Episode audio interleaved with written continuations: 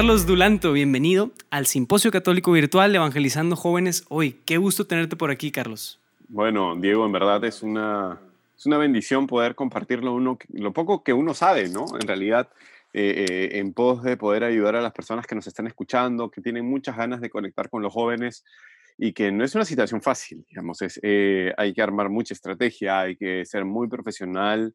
Hoy ya no se trata de, buenas intenciones, se trata de buenas estrategias, de buenos planeamientos estratégicos para poder conectar realmente con, con, con un público objetivo que, que se ha, eh, digamos, se ha desmotivado de alguna manera, se ha, ha comenzado a ver eh, en un mundo lleno de información, lleno de, de, muchas experiencias, este, ¿cómo se llama? Como, como lejana a la iglesia, ¿no? Como lejano al, al discurso que, que, que, tenemos en la iglesia católica. Entonces, la verdad es que es súper interesante y muy motivador también meternos en esta gran crisis, entre comillas, que, que tenemos por, por, por cambiar, ¿no? Pero hay que hacerlo bien. Súper. Y para hacerlo de la mejor manera posible, ¿qué te parece si empezamos con una oración para ponernos en presencia de Dios? Me parece fantástico. Excelente. En el nombre del Padre, del Hijo y del Espíritu Santo. Amén. Amén. Padre nuestro que estás en el cielo, santificado sea tu nombre. Venga a nosotros tu reino. Hágase tu voluntad en la tierra como en el cielo. Danos hoy nuestro pan de cada día. Perdona nuestras ofensas, como también nosotros perdonamos a los que nos ofenden. No nos dejes caer en la tentación y líbranos de todo mal. Amén. En nombre del Padre, del Hijo y del Espíritu Santo.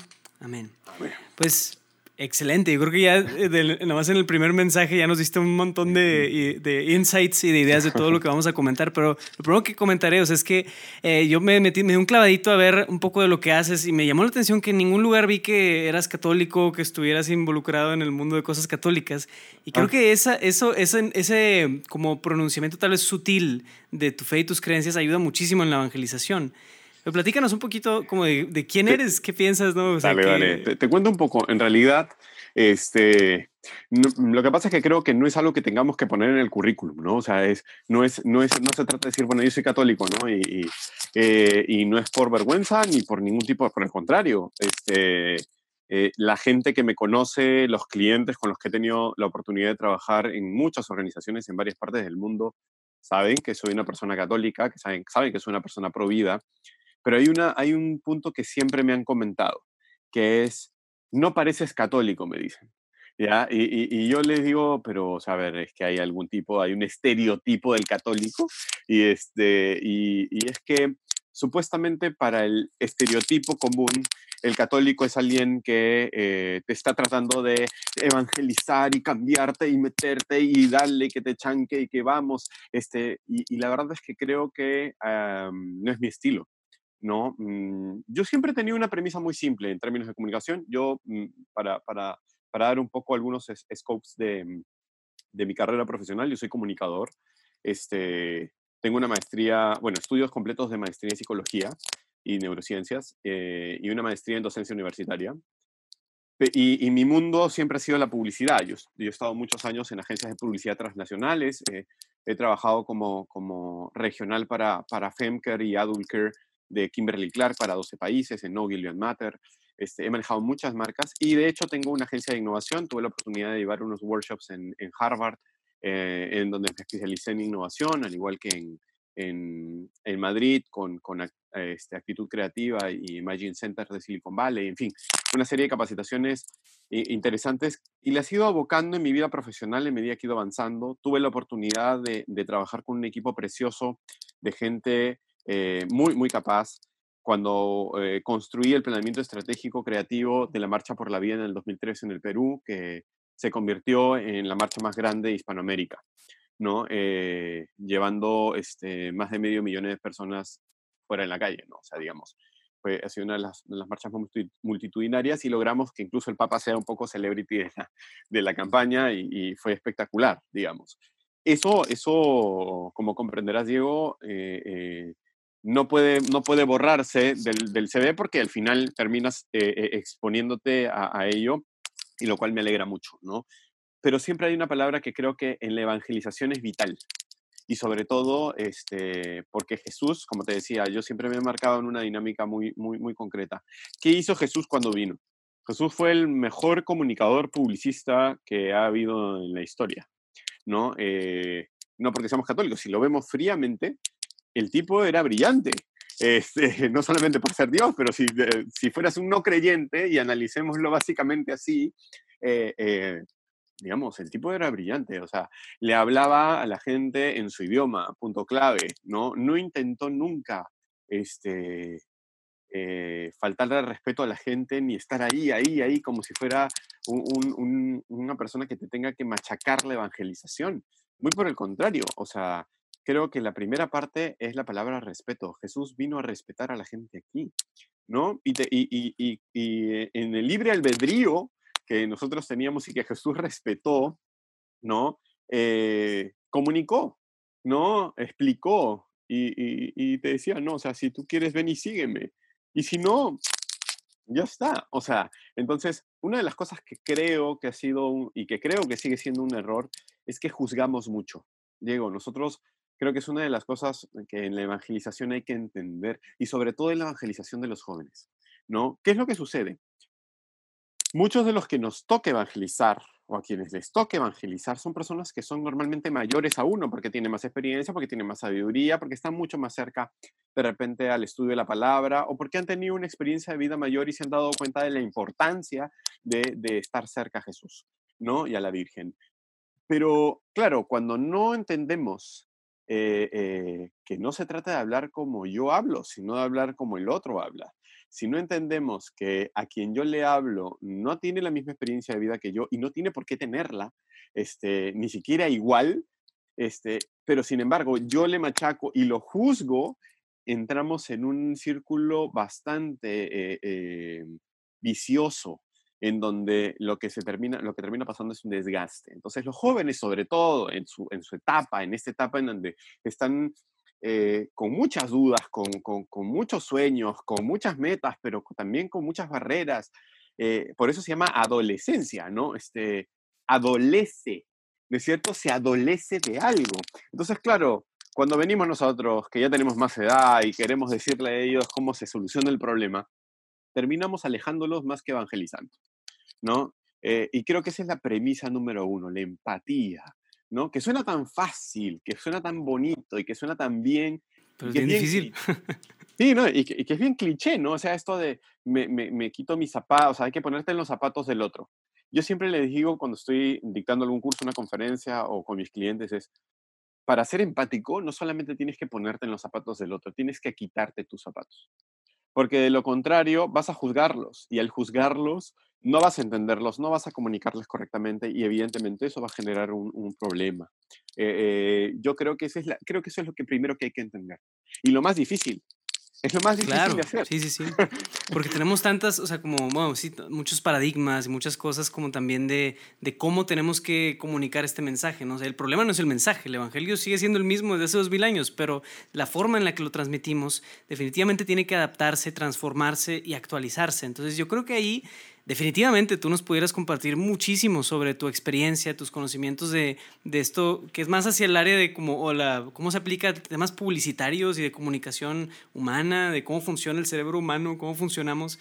¿Cómo lo aplicamos a la evangelización, Carlos? Mira, mira, yo creo que eso es fantástico. Lo primero que hay que entender es que el ser humano ve la realidad según cómo siente, no según cómo es. Entonces, si nosotros entendemos esa premisa, es que hoy día te puede haber pasado algo fantástico. Te ganaste la lotería, ¿ok? ¿Va? 80 millones de dólares de la noche a la mañana, ¿ok? Entonces todo el mundo, eh, claro, o sea, tú estás en un éxtasis de alegría, de felicidad, este, entonces te toca ir a dar una, una, clase o escuchar esta charla cuando te esta noticia y la vas a escuchar maravillosa y vas a estar súper motivado y vas a querer participar y tal, porque estás muy, muy feliz. Pero ¿qué sucede cuando te acaban de dar de repente una noticia de alguien que falleció y tienes que dar una conferencia o tienes que escuchar una charla? La situación no es la misma, ¿ok? Es el mismo contexto, digamos, en términos de que tienes que llegar una, tienes que escuchar una, ponencia o tienes que dar la ponencia o tienes que hacer algo. La visión cambia, ¿no es cierto? Entonces, puede pasar que tienes un mal día y sientes, sientes emociones, a mí no me gusta decir ni negativas ni positivas, una emoción diferente, una emoción de tristeza, una, emoción que te, que te, lleva hacia, hacia la parte de, de pesadumbrado y, y, la realidad no la vas a ver de la misma manera, por más que la realidad sea exactamente igual siempre, ¿no? Entonces, eh, eso es lo primero que hay que entender. Lo segundo importante que hay que entender es que tenemos que tener objetivos claros con respecto a la, evangelización. Eh, les voy a contar una, anécdota cortita, que es eh, cuando a mí me invita el Santuario Sagrado Corazón de Jesús, el Arquidiocesano Santuario Sagrado Corazón de Jesús en Perú, en Lima, es un, santuario hermoso, muy moderno, eh, y, los padres que, digamos, de esta orden, de, esta, este, sí, es una familia eclesial, digamos, no es una orden, es una familia eclesial, de esta familia eclesial, son, son sacerdotes y hermanas y madres muy, muy profesionales, ¿ok? Este, eh, lo, planifican muy bien todo, o sea, e incluso muchos de ellos este, han terminado sus carreras profesionales y, demás. Entonces, claro, la comunicación es bastante diferente cuando, cuando tenemos objetivos muy claros y sabemos sobre planificación estratégica en el mundo profesional, digamos así. Eh, me acuerdo mucho que me dieron las redes sociales en esa época del santuario y comenzamos a manejarlas y lo primero que yo saqué fue un meme. ¿Por qué? Porque, a ver, teníamos que entender quién era nuestro público objetivo y esto es un punto clave en la evangelización. ¿A quién queremos evangelizar? ¿Ok? Porque claro, evangelizar es atraer a la gente, digamos, es llevar la palabra de Dios a la gente que en principio no la conoce o si la conoce no la practica, en fin, ¿vale? Y, y, en, mi, en, mi, cabeza funcionaba así, ¿no? Entonces comenzamos a decir, oye, vamos a ir a los jóvenes, ya, ¿cómo vamos a llegar a los jóvenes? Porque en las redes sociales están ellos, eh, a través de los memes, y bueno, y comenzamos a construir unos memes. Y, yo básicamente construí uno que a mí me pareció muy divertido además, este, que era, se veía Jesús, ¿no es cierto? Que era Jesús, ahí estaba, mm, tal cual, de una película, la, la imagen, y, y decía, ¿no? Si yo soy el camino, ¿por qué lo buscas en Waze? ¿No? Entonces, y lo soltamos, el, el, meme tuvo, pero ya te puedes imaginar, de, de, interacciones, de compartidos y demás. Sin Porque quién lo estaba compartiendo aparte, ¿no? este, sin embargo, este, había gente que estaba convertida, que estaba formada, que fue la primera en lanzar la primera piedra, ¿vale? Claramente. Ok, porque cómo es posible que vayamos a poner a Jesús diciendo que güey, y comparando una frase. Entonces, claro, yo, yo comencé a entender que no es tan fácil eh, que las, personas entiendan que, no se trata de ellos todo el tiempo, sino que se trata del otro. Se trata del, del, otro, del, del, que está lejos, del que yo tengo que acercar, del que yo tengo que ayudar. No se trata de que me tenga que gustar a mí, y ese es el principal problema que existe en la evangelización. Diego. No se trata de que me guste a mí, se trata de lo que le funcione al otro para acercarlo. ¿Ok? Si no, Jesús hubiera llegado y no hubiera hablado en, parábolas, hubiera, lo hubiera dicho en, el lenguaje más técnico posible y, nadie lo hubiera entendido, ¿no? Lo hubiera entendido tres o cuatro. Entonces, este, y, y no, o sea, por ahí no va el asunto, ¿no? La evangelización con los jóvenes parte de la premisa de entrar por la puerta de ellos y salir por la nuestra. Esa es una estrategia eh, eh, clave. Mm, por eso es que la investigación es fundamental. ¿no? O sea, uno no, uno no puede tener solamente buen corazón, uno no, no solamente debe conocer la palabra, no solamente debe saber qué cosa decir, sino también tiene que conocer cómo decirlo.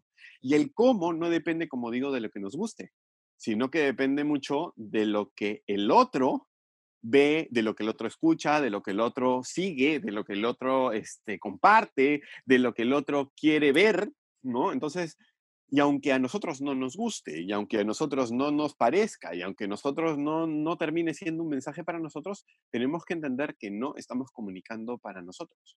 Estamos comunicando justamente para esa persona que está del otro lado, que no necesariamente se conecta. Entonces, creo que ese es eh, y, te lo digo sinceramente, ese para mí es el principal problema que existe dentro de la evangelización en general, no solamente con jóvenes, ¿no? En donde el que comunica se siente muy cómodo comunicando las cosas que a él le gustan y no necesariamente lo que realmente debe funcionar o y hacer el esfuerzo, porque obviamente es un esfuerzo, ¿no? Un esfuerzo de investigar en qué andan, si están en TikTok, qué cosa es Tinder y cómo podemos sacarle la vuelta en, términos creativos. Tinder este, católico. No solamente es el, claro, o sea, no solamente se trata de, de, de, Facebook y, a ver qué, y qué cosa es Instagram, o sea, eh, hay que comenzar a prepararnos, ¿no? Si, no se trata, como digo, de buenas intenciones, se trata realmente de, de formarse, ¿no? Y estar abiertos a las, a las experiencias. Para mí la clave de la evangelización con los jóvenes no se trata de la palabra, digamos, de hablarles,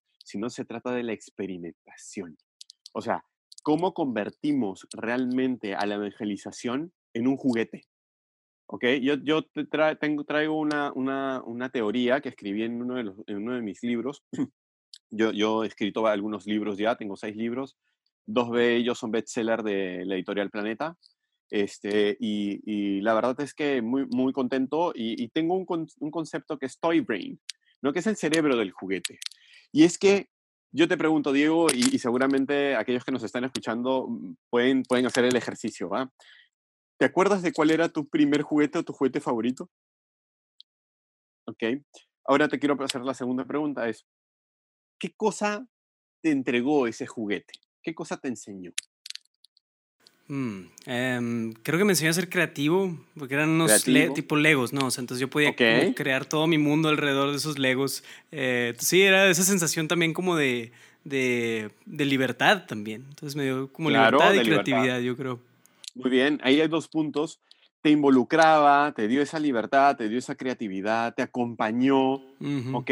Si nosotros podemos, comenzamos a sacar las características que tiene un juguete, es de compañía, este, es el los momentos más felices que hemos tenido en la infancia, ¿no es cierto? Siempre cargando con el juguete, algunos hasta hemos dormido con el juguete, eh, y uno se pone a pensar, yo te he hecho esa pregunta simple y lo primero que me has dicho sí me acuerdo, ¿ok?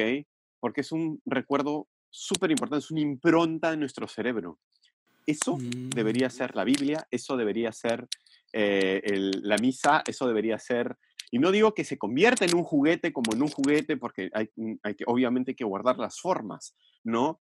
Pero sí creo que hay muchos elementos que se pueden convertir metafóricamente en un juguete. Qué increíble. ¿no? Para experimentarlo, ¿no?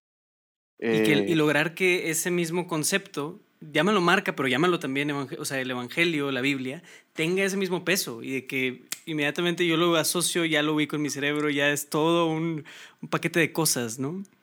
Es que, es que de lo que se trata un punto bien importante, Diego, es cómo reinvento la forma. No el fondo. El fondo, el fondo no estamos hablando de reinventar el fondo. El fondo no se va a cambiar. Y es un dogma, es algo, es algo que, no, que no debemos cambiarlo porque es la esencia de nuestro ser. Ya es, ¿no? Pero sí hay maneras diferentes de reinventar las cosas. ¿Cómo convierto yo un rosario en un juguete para un niño? ¿Cómo puedo convertir este, eh, el, mismo nacimiento de, la, de, ¿cómo se llama? De, para Navidad en un juguete para un niño o en una experiencia para un adolescente. Eh, no tienen que ser siempre así las coronas de, Adviento, no tienen por qué, las formas creo que nos pueden ayudar muchísimo. ¿Por qué, ¿Por qué, la Biblia siempre tiene que ser un libro de este tamaño con muchas cosas ahí guardadas y que nadie la va a leer? Y que... Es, que, es que creo que no nos hemos dado cuenta de que no todas las personas aprenden igual que como aprendemos todos.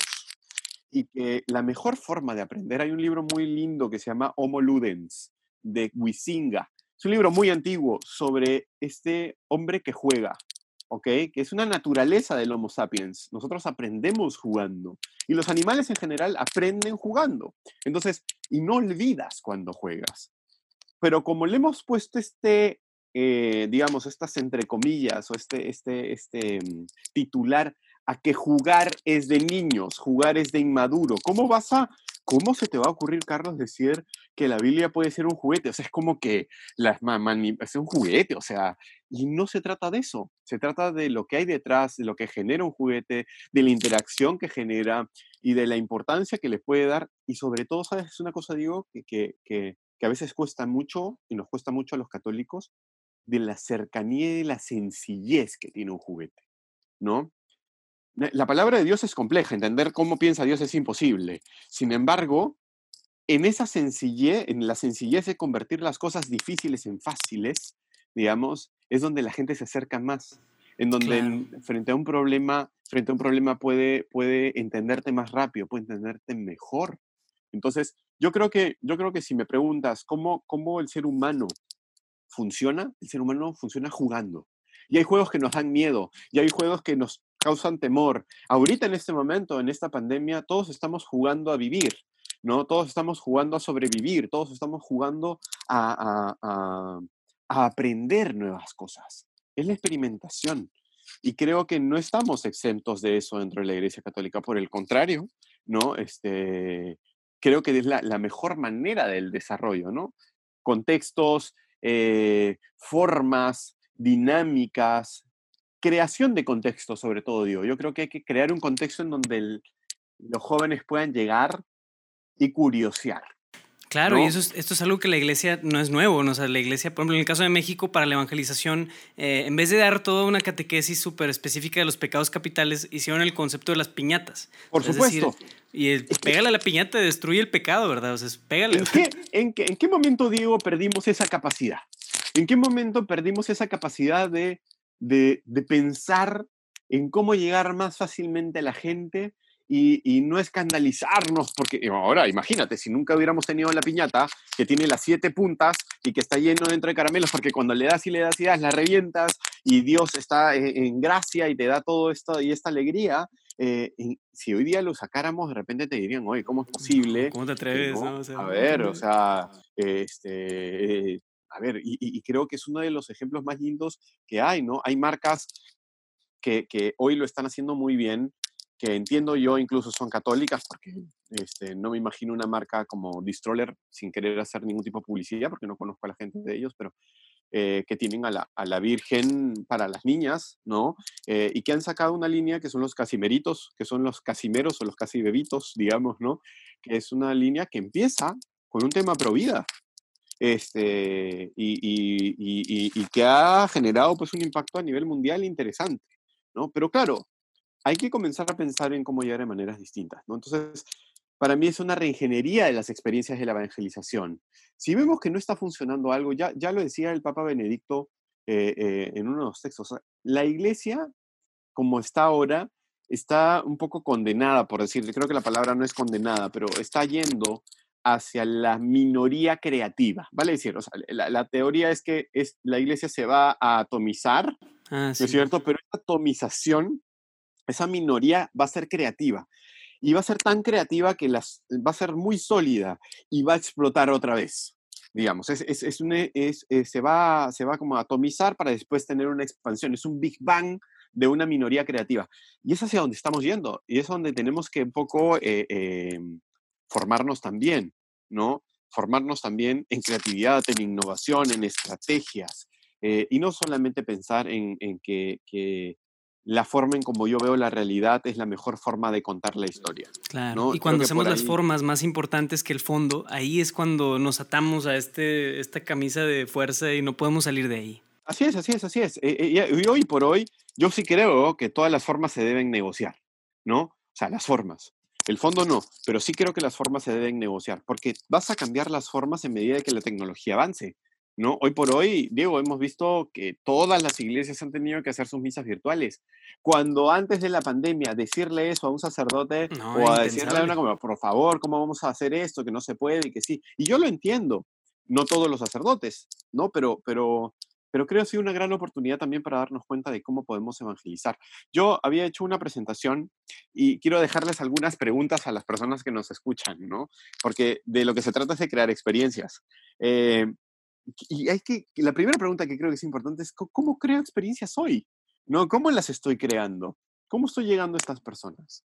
¿A través de lo que me gusta a mí o a través de lo que le gusta a ellas? ¿No? Eh, yo creo que hoy la evangelización tiene la gran oportunidad de convertirse en un juguete, ¿no? La gran oportunidad de convertirse eh, en, este, en este ser, digamos, que nos permite aprender, que nos permite pensar, que nos permite entretenernos, que permite que, eh, lo, lo, complejo se vuelva simple, ¿no? Este, hay juegos complejos y la vida es un juego difícil, ¿ok? Siempre está en modo hard, Siempre está en, no le puedes poner medium, no le puedes bajar. siempre va a ser very hard, más bien. Exactamente. Sin embargo, tú tienes un arma. O sea, así que en todos los juegos tú tienes armas, tienes, tienes este, coins, tienes un montón de cosas. El arma más importante que tienes y el aliado más importante que tienes es Dios eh, en el juego de la vida, digamos, ¿no? Entonces, eh, si lo vemos así, quizás la cosa funcione mejor, ¿no? O sea, incluso como experiencia, filosofía de vida, ver, el, ver a la vida como un juego en donde eh, te tienes que dejar llevar por un general que sabe exactamente cuál es la estrategia y sabe qué es lo mejor para ti. Y te va pues orientando, te va diciendo los tips. Te va orientando. Hay una frase que a mí me gusta mucho y que me ayuda, me ayuda mucho a llevarme sobre la evangelización, ¿no? Que es, yo no quiero nada que él no quiera. ¿Sí? La decía un sacerdote eh, muy santo, el padre menor, eh, aquí en, en, Perú, un español, eh, ya falleció hace mucho, pero es una frase que yo siempre tengo bien grabadito. Cuando, cuando, me, cuando me nubilo en algunas cosas es, yo no quiero nada que él no quiera. Entonces es como, ¿sabes qué? No te haces problemas, porque al final lo que él quiera está bien, ¿vale? Entonces es difícil, pero igual aquí, en la evangelización, hay que tratar de enseñar eso, ¿no? O sea, llevarnos por ese camino. Cuando, cuando seamos más dóciles, vamos a ser más felices. Yo creo que eh, hoy hay contextos sumamente diferentes, ¿no? Y la interacción con los jóvenes no es la misma. En definitiva, si no estamos metidos en las redes sociales, a pesar de que de repente no nos guste alguna que otra, tienes que conocerlas, tienes que estar metido, tienes que conocer cómo funcionan, tienes que investigar un poquito más. Hoy día está TikTok, que, que, que está realmente siendo una, una red social que está en ebullición justamente con jóvenes y no tan jóvenes también, porque hay gente que se está animando a hacer mucho sobre el tema de TikTok, ¿no? Este, Snapchat, que más o menos estaba ahí, pero creo que le ha bajado intensidad. Eh, Instagram que ha fortalecido, bueno, Facebook y ahora es una red social de, gente un poco más mayor, pero digamos que si tú no conoces, incluso como decías un rato de manera de, broma, el tema de Tinder, ¿cómo, ¿cómo, ahí también está la gente, ¿no? O sea, a ver, haríamos la experiencia, un ejercicio de evangelización, si es que eh, pongo en Tinder mi perfil diciendo que soy católico y que busco una chica católica, a ver si sale algo, a ver cómo como experimento social. Sí, o sea, y, digamos, de repente, de repente nos sorprendemos gratamente y nos vamos a dar cuenta de las necesidades de las personas. De repente alguien necesita algo más allá de solo una carita bonita, ¿no? Entonces, creo que por ahí, por ahí también hay que darle algunas vueltas. Eh, las experiencias siempre se han relacionado con nuestros sentidos, como decía hace un rato, ¿no? O sea, nos explotan la, visión, el tacto. ¿Cómo, eh, pregunta, ¿cómo hago que la palabra se convierta en un juguete? ¿Cómo hago que eh, las cartas de San Pablo se conviertan en un juguete a través de los sentidos? ¿Las puedo hacer en podcast? ¿Puedo hacer una radionovela de las cartas de San Pablo? ¿Puedo hacer un juego? O sea, a ver, o sea, Vamos. Hay que pensarle, sí, sí, sí. O sea, pensarle, pensarle. Fuera de la caja, como dicen. Exactamente. No todo es grupo, no solamente es, y no es, ojo, no quiero que se malentienda cuando digo este, mm, eh, lo, lo, que voy a comentar en este momento. O sea, no todo es, vamos a crear un grupo que nos vamos a juntar los martes por la noche a leer la palabra, que también es importante, pero que hay gente que no se va a conectar con ese modelo. ¿Ok? y que no le va a parecer y que no le va a gustar, y, pero para de repente para nosotros es muy cómodo, ¿no? Entonces, eh, estas cosas, digamos, hay que, hay que ver que la comunidad también se puede construir a nivel digital, ¿no? Este, y, y es bien interesante y muy importante.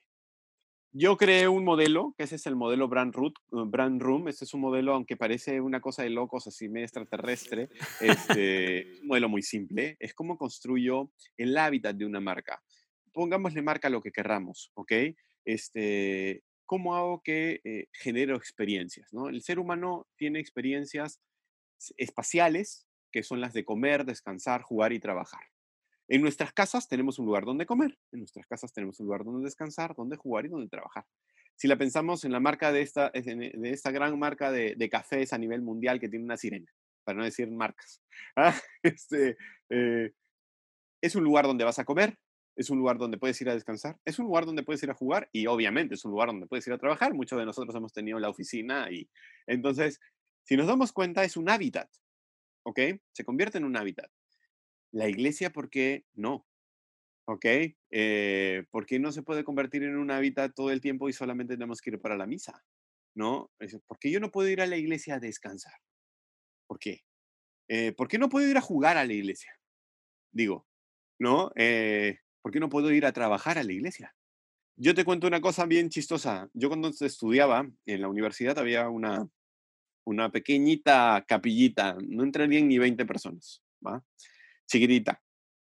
Yo siempre iba a pensar allí, ¿ok? A sacar campañas publicitarias de mis trabajos y me acostumbré y la verdad es que salía muy rápido. El, el, este, creo que la presencia de Dios inspira. Y solamente estaba reventando de gente, solamente reventaba de gente cuando, cuando había eh, cuando había finales o parciales. Mm, ¿Sí? Claro, la gente estaba rezando, pero a morir para poder pasar el curso. Todos los católicos van a pedir gracias ese día. Así es. Entonces, pero era un lugar donde yo podía ir a trabajar. Y de hecho, cuando me siento bloqueado, me voy al Santísimo. Ahora, bueno, es difícil por el tema de la pandemia y, salir de ahí, pero, pero realmente este, me, me gusta trabajar ahí. ¿no? Entonces, ¿por qué no? ¿Por qué no? Entonces, si te pones a pensar en esto, podemos agregarle los sentidos. Entonces, ¿cómo puedo generar una experiencia que juegue con el olfato o con el gusto en el descanso o en el trabajo o en el hecho de jugar? ¿No? Eh, ¿Por qué la Biblia no puede oler? ¿Sí? ¿O por qué la Biblia no puede ser un rompecabezas? ¿O por qué la Biblia no puede ayudarnos a meditar y descansar? De hecho, es una de sus funciones. Pero, o sea, eh, ¿Por qué, por, qué, ¿Por qué no creamos una Biblia realmente que se pueda comer, que la palabra se pueda comer? que sean hojas comestibles. O sea, termino de leerla y me la como. Y termino, a ver, te van a parecer, este es un estúpido, pero digamos que te apuesto que la gente lo compraría, te apuesto que un joven lo compraría, lo haría. Te apuesto que tendríamos mucha prensa en todos lados y estamos evangelizando. ¿Ok? O sea, creo que eso es algo que, como digo, las formas, y es una idea tonta, va, tendríamos que pensarla, analizarla y un montón de cosas. Estamos saltando un, e, un, ejemplo nada más, pero si nos, ponemos, si nos ponemos creativos, creo que en esencia lo somos porque somos imagen y semejanza de Dios, por eso es que somos creativos. Más que creativos, creadores. Este, y, creo que por ahí va el, el, el, kit del asunto. Es una metodología muy simple que, por ejemplo, eh, no sé si en México existen, bueno, no existen así como, como como aquí en Perú, que nosotros le llamamos emolienteros. Pero allá en México yo he visto, he viajado muchísimo a México y tengo incluso mi, agencia tiene, sede allá. Eh, una de las cosas que hay es unas personas que hacen brebajes calientes para el invierno, digamos, con hierbas y demás, que te cura la gripe, qué tal, y, y, que están en las calles y que te la van vendiendo en unos vasos, en fin, ¿no? Eh, ¿qué, ¿qué, pasaría si yo quiero que este, sea, sea jugar y la vista, ¿no? Que comulgo jugar y vista. Entonces, de repente, este señor que pone los menjunjes para que tú te tomes ese, ese, ese jugo eh, caliente, le enseño barismo. ¿Qué pasaría si el tipo comienza a jugar y como los baristas de los bares comienza a servirte? Te apuesto que todos los canales están ahí haciéndoles notas de prensa. A eso me refiero con generar una experiencia, ¿ok? No deja de vender el producto, no deja de cambiar tu producto, pero la forma en cómo lo presentas sí. Entonces, es también la experiencia. jugar. Así es, en la experiencia, ¿no? En el juego. Algunos ejemplos de lo que hemos hecho nosotros eh, em, eh, en términos de experiencias, ¿no? El chef del alma. Nos dimos cuenta de que se les hace muy difícil a los chicos eh, orar y a veces no saben ni siquiera cómo hacerlo. Entonces, para orar hay varias, varios ingredientes. Entonces pensamos en el chef del alma. El chef del alma fue un conjunto de videos que salieron eh, en su momento y era cómo, cómo cocinabas, el primero era cómo cocinar una oración.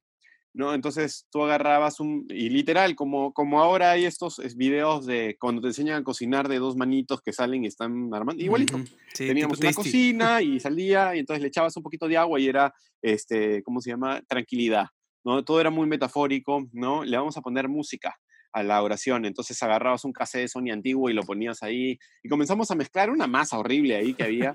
Después eso lo, poníamos en un microondas, poníamos un minuto y cuando abríamos salía una, estampita con una oración. ya no oh, había empuje. Entonces, y salía la oración. No es nada del otro mundo, pero fue muy bien hecho. Y terminó siendo muy interesante porque los jóvenes comenzaron a compartirlo. Porque no era, oye, compárteme la estampita. No, no, no, no. Estábamos haciendo todo el proceso de lo que necesitabas para poder Ah. orar de una manera más interesante, ¿no? Esta fue otra que fue muy interesante y además fue, fue algo que fue, eh, eh, el- nació de la idea de México en realidad, pero, pero fue porque eh, ustedes tuvieron una cosa que, que sí fue un poco más de burla, más que de trasfondo evangelizador, creo yo, pero que nosotros le dimos la vuelta y tuvo muy buena aceptación, porque no se trataba, o sea, yo creía, vi una buena idea, pero una idea que tenía un, un objetivo diferente, ¿no? Que era el niño perrón, puede ser, en México. Este, que fue lo este niño, un niño que este, cantaba una canción y lo hacían jugar y era el niño Jesús. Ah, creo sí, que lo ok. ponían a bailar, ¿no? El niño Dios. y lo ponían a bailar. Y, y que claro, a mucha gente no le gustó, obviamente les sintieron que era una ofensa. Este, sin embargo, la idea estaba muy mal enfocada. Si nosotros enfocábamos mejor la idea, eh, el niño dejaba de ser... Claro, le dábamos la vuelta Sí. Y dejaba de ser algo negativo. ¿Y qué es lo que pasó? Yo tenía la oportunidad de viajar mucho. Entonces yo me llevaba un, a un niño Jesús, que es el que vemos en la foto, este, y, y lo llevaba a un niño por el mundo. Entonces, por ejemplo, eh, eran, yo mandaba fotos del niño, por ejemplo, ahí en la Basílica de, de- de Guadalupe, ¿no? De nuestra Madre la Virgen. Este, y, y él decía, no, estoy aquí en vivo, ¿no? Este, eh, salía incluso un- un- una voz, este, estoy en vivo desde la Basílica de Guadalupe y quiero pedirles a todos ustedes, este, aquí reporteando desde la casa de mi mamá, que oremos por la... Y justo pasaba, si había una noticia, lo, lo- lo- algo. lo, lo sumábamos a algo y él pedía que oren, sobre todo que oren, ¿no? Y, y mira, o sea, se colgaron y esta fue una de las cosas más interesantes, por ejemplo, pidiendo que oren por las personas de los países que visita, ¿no? Eh, y es importante, eh, como dice aquí en el texto, es que ya es, el post había sido colgado y tuvo 8000 likes, sin dinero, ¿ok? Diferente a lo del niño perrón, ¿ok?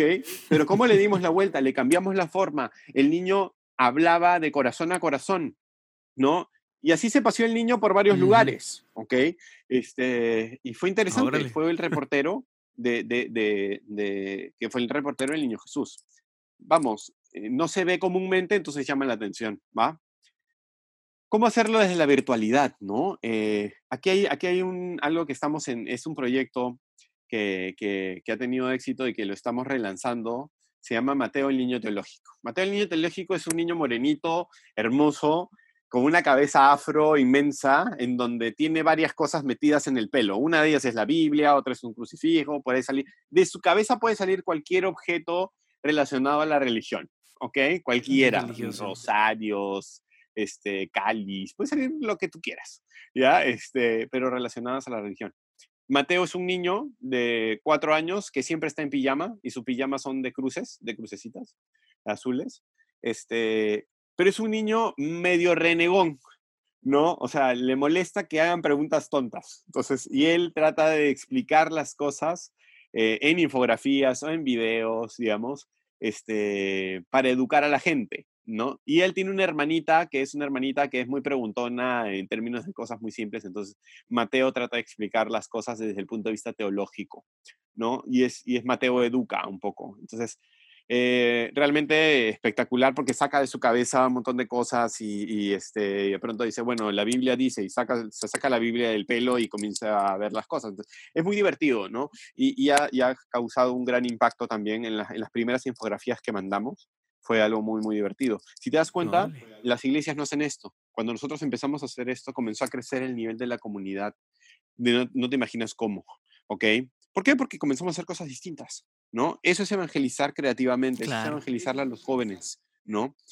Yo sé que a mi mamá de repente no le gusta tanto Mateo, de repente, pero no es el público objetivo. Para mi mamá tendré otro tipo de contenido, ¿ok? Ujú. Y otro punto que es básico es la gamificación, ¿no? El gamification. Eh, ¿cómo, ¿Cómo llevo el juego a, en- a- a- a espacios más serios? Esto no es una invención mía, esto es una teoría de, eh, que se utiliza muchísimo en los negocios hoy en día y en la educación, ¿no? Cómo construyo juegos, espacios de interacción dentro de los negocios y demás. Y claro, ¿y por qué no en la evangelización? ¿Y por qué no en la iglesia? ¿No? Y ahí tiene unos procesos muy simples, entre comillas simples, ¿no? Que hay que eh, motivar con las emociones al juego, tenemos que llamar a la acción a las personas, tiene que haber un jugador que realmente tenga un reengagement constante, este, y creo que nosotros tenemos unas historias preciosas para poder desarrollar, digo, eh, en términos de evangelización, solamente que también no sabemos cómo contarlas. Y ese es el tema, ¿no? Tratamos de contarlas y no nos sale. Entonces, y yo les voy a dar algunos tips sobre eso, sobre ello. No, no sé cómo andemos de tiempo. Me avisas, por favor, ¿eh? porque no voy a decir que nos pasemos. Creo que ya nos pasamos bastante, pero como quieras tú dale, digo. Ya. Si ya nos pasamos, le nos pasamos, nos pasémonos a gusto, pues. Dale, dale. Este, hay que crear juegos de legado, ¿no? Yo creo que es un punto clave. ¿Qué, ¿El legado qué cosa es? Es esta situación como estrategia de dejarle algo a alguien, ¿sí? Entonces, si tú vas a evangelizar, no solamente vas a llevar la palabra, tienes que dejarle algo, tienes que dejarle una pregunta, ¿sí? O sea, eh, a veces me dicen, ya, pero ¿qué le dejamos? Una pregunta. Cuando, una, cuando una, ves una conferencia, cuando vas a un curso, cuando este, estás estudiando, cuando intentas enamorar a alguien, tú tienes que dejarle a la, otra, a la otra persona, la tienes que dejar pensando. Y la única manera de dejar pensando a alguien es que se vaya con más preguntas que respuestas. ¿sí? Si alguien está viendo esto hoy día y después dice, oye, ¿y yo qué puedo hacer? Y, qué, y yo lo estaré haciendo. ¿no? Si se está quedando pensando, pues, o cómo lo hago, pues cumplimos el objetivo, ¿no? ¿Vas a encontrar respuestas? Claro que puedes encontrar respuestas, pero la importancia está en cómo te dejo pensando, cómo te construyo mente. Esa es la verdadera evangelización, ¿no? No que, no que coman y, y acepten todo lo que tú les dices, no, sino que lo mastiquen, que, hagan digestión de ese contenido y que realmente lo aprove y aprovechen su nutriente. Porque si no, estamos creando memorizadores de la palabra de Dios, memorizadores de la doctrina de la iglesia y no gente pensante, no gente con, con criterio de decir, oye, y esto, y si hay dudas, pues levantar la mano, ¿no? Y decir, oye, que alguien que sepa más me lo explique, ¿ok? Eh, y dejar un poco de lado esta mirada que es cierta, que eh, en general muchos de los católicos somos muy ignorantes de nuestra propia fe. Entonces, que, por eso es tan importante este juego de legado, ¿no? Para ir terminando, como te digo, eh, un poco lo que quería compartir es también hay que saber contar las experiencias, ¿no? También hay que saber cómo contarlas. Y hay, hay tips dentro del storytelling, y yo les voy a dar, creo que son cinco tips concretos de cómo poder evangelizar creativamente, ¿no? Eh, lo primero es que creemos historias que corrijan un mal. Entonces, claro, ahí tenemos un montón de historias dentro de la iglesia, pues porque, claro, ¿contra qué luchamos? ¿no? Ah, que nuestra marca, en este caso la evangelización, tenga un enemigo en común con el consumidor y con el joven. En este caso le, le, coloco consumidor porque es un joven al cual estamos llegando, ¿vale? Entonces, al que va a consumir o el que va a utilizar la palabra de Dios y crea un propósito por el cual luchar. ¿Por qué luchamos nosotros cuando evangelizamos? Porque sea feliz o porque solamente se aprenda de memoria este, el catecismo. Eh, ¿Por qué estamos luchando en la realidad? Entonces, ahí hay un punto clave. ¿Y cómo voy a contar? ¿Cuál es el enemigo común que, tienen, que, tenemos nosotros con los jóvenes? ¿Cuáles son los enemigos de los jóvenes? ¿No? Eh, y hay, hay que buscarlo, hay que conversar con ellos. O sea, de repente es que nadie los entiende, de repente ellos sienten por el momento en el que están viviendo, que incluso su propia familia, porque nadie los comprende, de repente ser profesor, de repente, en fin, pueden haber muchos enemigos comunes, este, el miedo, la desidia, en fin, ¿no? Y luchar y, y hablar a través de esas historias que corrijan un mal, ¿ok? La otra forma de evangelizar también es crear historias que apoyen una condición básica humana, ¿ok? Eh, eh, hay una pirámide que se llama la pirámide de escala de motivaciones de Maslow, ¿no? En donde eh, hablamos de las, de las funciones más básicas, de las funciones emocionales, de las funciones de autorrealización como punto más alto. Entonces, eh, yo creo que si, evaluamos a los jóvenes, vamos a encontrar qué necesidades tienen.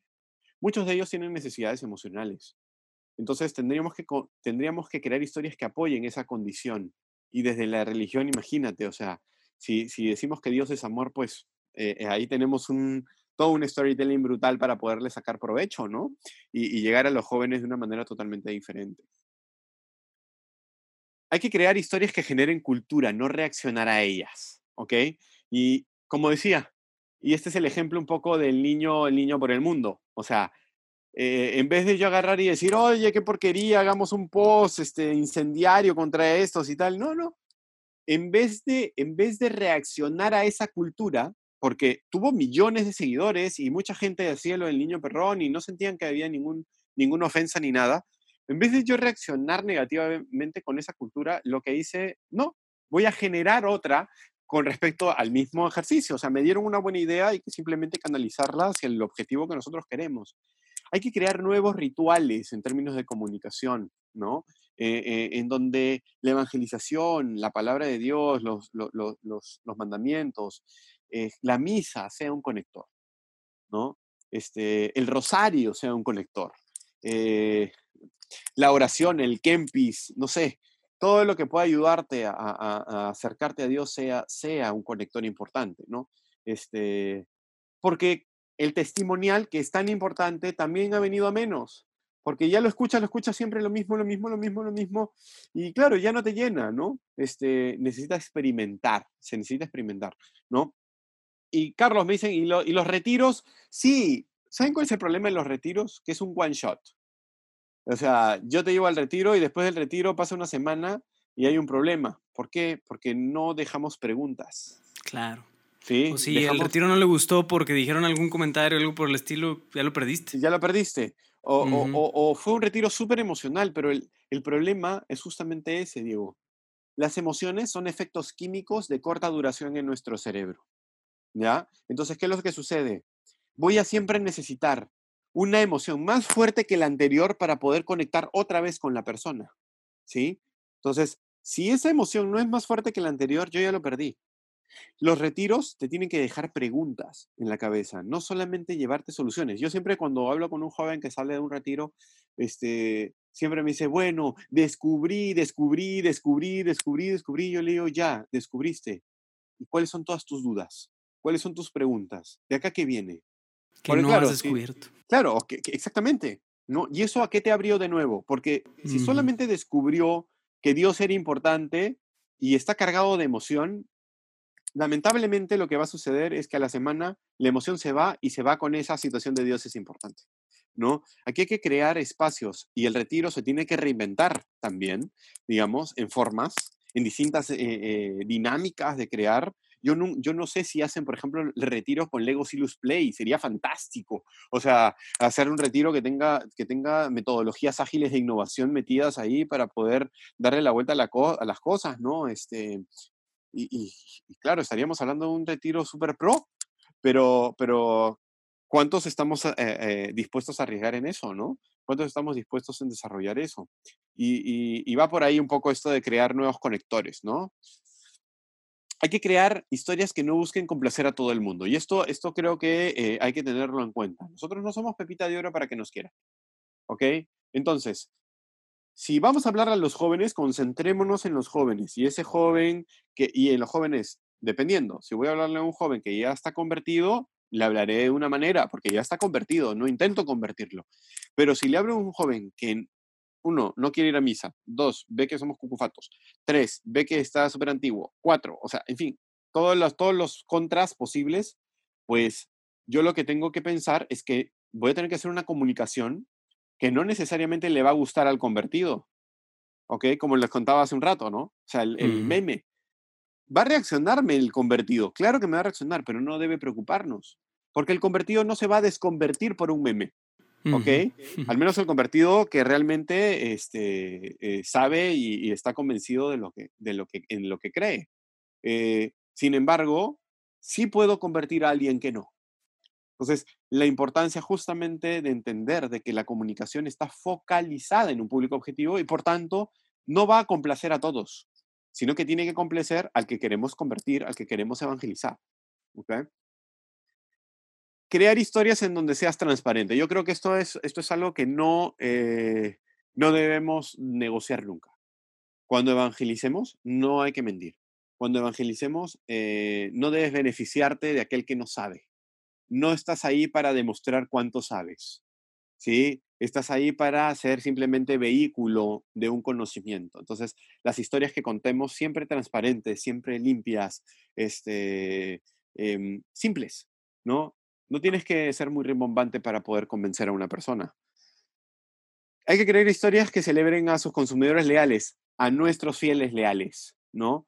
Muchas veces los dejamos de lado, ya están convertidos, entonces como ya están convertidos, ellos tienen que seguir su camino y, e ir como los primeros cristianos a, abrir puertas y, y sí, también, pero pero hay que celebrarlos también, hay que fortalecerlos, hay que alimentarlos, hay que darles una comunicación diferente y, hay que apoyarlos porque las emociones, como digo, son como olas, suben y bajan. Entonces, eh, necesitamos aprovechar la historia que tiene la iglesia, la historia de vida que tiene la gente y los talentos de las personas para poderles sacarles provecho y, hacer, y celebrar las cosas que están haciendo bien.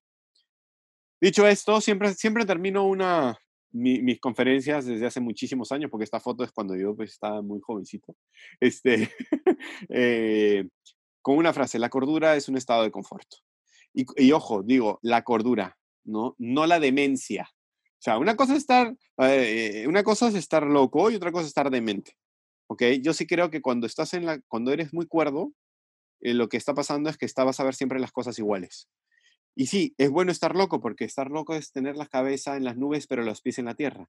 Ya estar demente no es negocio, ¿no? O sea, estar demente no, pero sí estar loco sí. Entonces, un poco lo que quería compartirles era, era sobre la evangelización y demás, era eso, ¿no?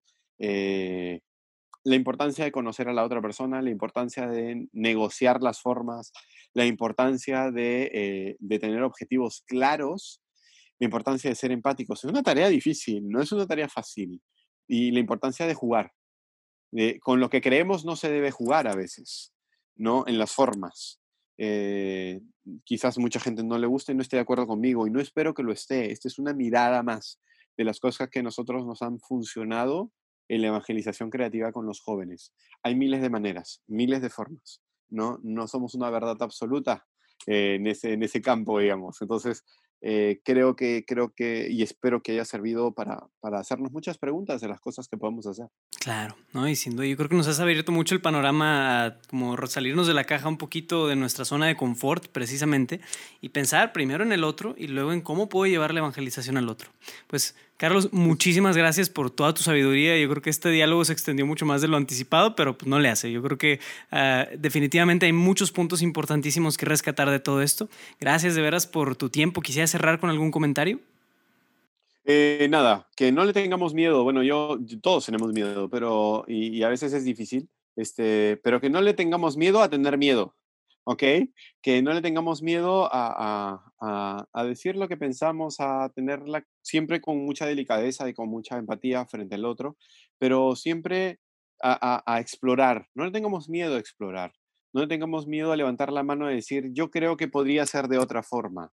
Eh, y, escuchar. Creo que hay que tener el oído, el oído muy grande, porque a veces sí, yo levanto la mano y digo, yo creo que se puede hacer de otra forma, y también tienes que tener la capacidad de escuchar a la otra persona de por qué de repente no se puede hacer. Pero si no hay una razón lógica, fundamentada de por qué no se puede hacer y solamente se dice porque así siempre lo hemos hecho, es porque, que eso pasa mucho, ¿eh? Este, eh, básicamente ahí sí creo que hay que levantar la voz y, decir, no, se puede hacer así, se puede hacer así, ¿no? Entonces, a no tenerle miedo a, a, a lo que viene, a evangelizar de manera diferente, a explorar mundos que no nos son cómodos, este, creo que es el punto clave y el consejo que les podría dar, ¿no? Y confiar en Dios.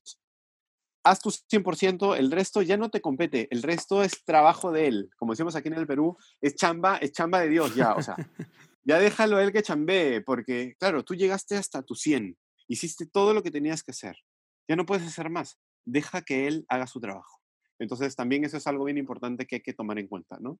Nada, Diego, en verdad eh, ha sido fantástico poder compartir lo, poquito que sabemos y, espero en verdad de corazón que, que haya servido y que le sirva a muchas personas. Bendito Dios, estoy seguro que así lo será. Pues amigos, asegúrense de, pues, de seguir a Carlos, ahí nos ponen sus redes sociales, pero bueno, más que él, sus campañas y en todos los proyectos donde está involucrado, podemos aprender muchísimo de todo lo que él está haciendo. Y pues nada, muchísimas gracias. ¿Cómo te puede encontrar la gente en tus redes sociales? Eh, mira, en, en, mis redes sociales estoy, tengo dos, pero hay una que es mi, mi fanpage, que es Carlos Dulanto, que es arroba Quijote Dulanto, este, Quijote-Dulanto, perdón. Mm. Este, ponen Carlos Dulanto y le va a salir mi cara horrible, así que por ahí funciona. Y ahorita que están en la pantalla está mi Twitter, ¿no? Este, que ah, también me, me, me, contactan súper rápido y en Instagram también como Carlos Dulanto este, me pueden encontrar rápidamente.